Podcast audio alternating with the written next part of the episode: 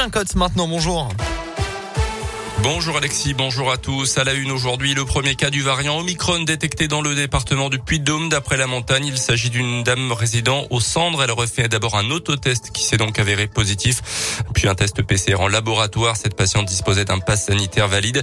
Un premier cas d'Omicron dans le département qui s'ajoute aux 245 cas pour l'instant détectés dans le pays. Dans ce contexte, un nouveau conseil de défense sanitaire est prévu demain après-midi. Des décisions supplémentaires pourraient être prises pour contrer l'avancée de ce fameux variant Omicron, notamment l'accélération de la campagne vaccinale, le renforcement des contrôles aux frontières. Selon les derniers chiffres, près de 3000 patients sont actuellement en réanimation en France. Le chiffre devrait atteindre les 4000 au moment des fêtes de fin d'année. Dans l'actu, chez nous, c'est un magasin bien connu des Clermontois. L'enseigne France Loisirs rue Blatin va fermer définitivement ses portes lundi soir. Il était ouvert depuis les années 70 dans le centre-ville.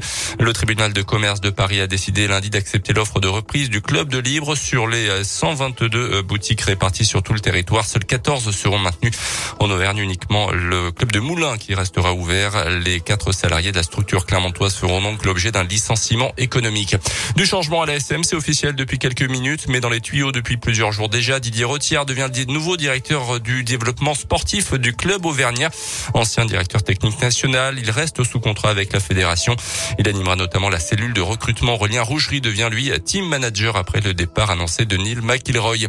Et puis en féminin, la qualification de l'équipe de France féminine pour les demi-finales du mondial en Espagne. Victoire 31 à 26 hier face à la Suède.